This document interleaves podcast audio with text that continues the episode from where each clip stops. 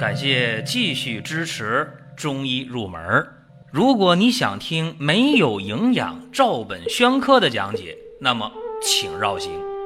中医入门是中医小白的入门神必备，让我们一起发现中医之美。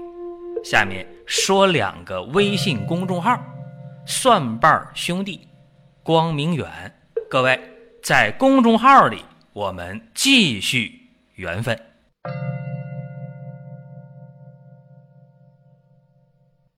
今天的节目当中啊，和大家讲讲咳嗽啊。这咳嗽大家应该不陌生。那咳嗽是坏事吗？百分之九十九的人说：“哎，我咳嗽当然是坏事。咳嗽怎么能是好事呢？一咳嗽多耽误事多难受啊，是吧？睡觉咳嗽睡不好觉，吃饭咳嗽吃不好饭。”甚至有一些年老体弱，一咳嗽尿都憋不住，一咳嗽尿就出来，是吧？太痛苦了。甚至呢，有人说啊，这咳嗽，我就觉得他是心理负担了，必须得给他治好。尤其天气越来越凉，无论南方北方啊，现在是十一月份了，这咳嗽的事儿可得重视了。那咳嗽，大家不要以为它它一定是坏事，在某些情况下，咳嗽是好事儿，对吧？你比方说。咱们喝水呛了，吃饭呛了，对吧？食物啊、水啊进到气管了，你咳嗽把它咳出来，好事嘛，对不对？包括一些平时咱们咳嗽，气管有炎症，那你咳嗽把那气管异物啊给它咳出来，那痰里边带着病毒细菌呢，这不是坏事啊。这咳嗽不一定都是坏事啊，别说咳嗽一定要上来就止咳，那是不对的。但是如果说确实需要治的咳嗽，那咱就得治，这咳嗽呢分两大类啊，我得说一下，一个是外感，一个是内伤。可能有人没听过内伤还能咳嗽，这是练九阴真经了吗？肯定不是啊，这个内伤咳嗽啊，我可没说是练武的人啊，这受内伤什么的，不是。你比方说那个痰湿运肺的咳嗽，就是内伤的，对吧？或者说这个肺经燥热的咳嗽，那那也是内伤的。其实我们常见的咳嗽是外感的咳嗽啊，你比方说，这个风热是吧？这个风寒，大家最常见的，嗯啊，知道了，相当于这个上呼吸道感染，相当于感冒是吧？啊，老慢支啥的，这这些咳嗽啊。那么外感咳嗽，这里边最常见的啊是外感风寒咳嗽，啥症状呢？一咳嗽。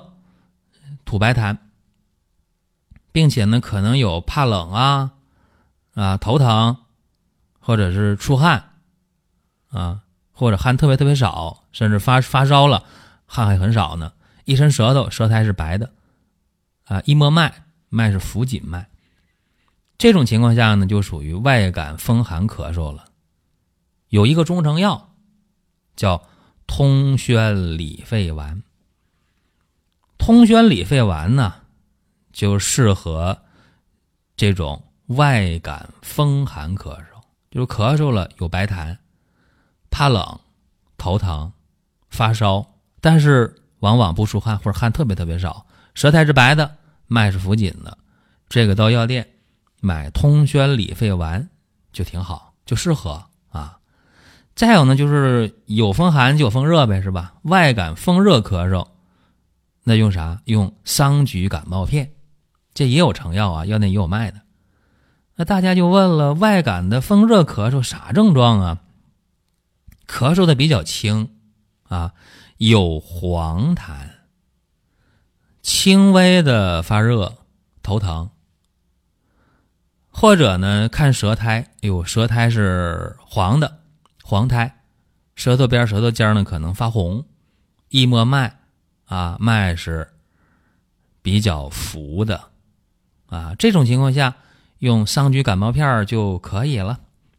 那这两个是常见的外感咳嗽，一个风热，一个风寒。那注意了哈，如果说咳嗽总也不好，一咳一个月，一咳两个月啊，注意了，这个就得重视了。这种咳嗽呢，你看那舌苔呀，什么样呢？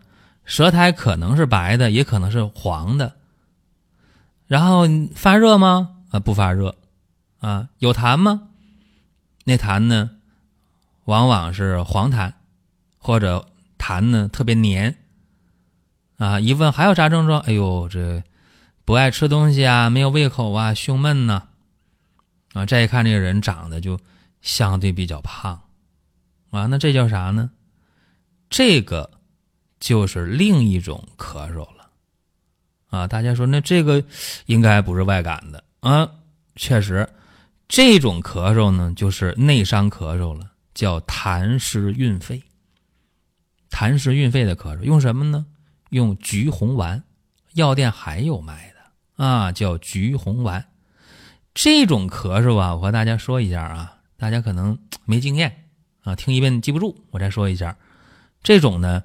用橘红丸的咳嗽啊，痰湿蕴肺的咳嗽，人呢可能胖一点啊，可能没胃口，胸闷一点啊，痰黄痰黏，一咳嗽就一个月俩月，总也不好啊，往往不发烧啊，也不难受，头也不疼，一伸舌头，舌苔可能是白的，可能是黄的，这往往就是痰湿导致的咳嗽，用啥呢？橘红丸啊，痰湿蕴肺型。那么还有一种咳嗽呢，咱也得说一下啊，就是肺经燥热型的咳嗽，这也是内伤的咳嗽。这个内伤咳嗽啥情况呢？经常咳嗽啊，叫久咳不止啊，啊，注意了，这种咳嗽的人啊，你就看吧，啊，嗓子呢往往就干，声音就哑，嗯，一看那舌苔呀。舌苔是发黄的，舌头是发红的，啊，一摸脉，脉跳的就比较快了，脉缩啊。而且这种咳嗽呢，呃，还有两种可能吧，啊，一种呢就是痰是黄的，啊，痰是黏的，不容易咳出来。刚才我说了，还有一种可能呢，就是咳嗽过程当中啊，嗓子干或者声音嘶哑，这都可能。啊，说一个人得病就按照书本得，跟书上一模一样的不多啊。说如果都照着书去得病，那简单了，是吧？大家也不用去上医院看病了，大家买本书啊，照书上一看啊，第三页第四行，好，这个病跟我一样，好了，用这药啊。你是第六页第八行，好了，你就用这个药，那太简单了，是吧？这人得病没有按书本得的，这是讲了四种咳嗽啊，讲了。呃，四种不同的类型，风热咳嗽啊，咱用桑菊感冒片；风寒咳嗽，同学理肺丸；啊，痰湿咳嗽，橘红丸。哦，刚才说这个还没给大家药呢啊！啊，刚才咱讲这咳嗽啊，注意了啊，叫什么呢？叫肺燥，是不是啊？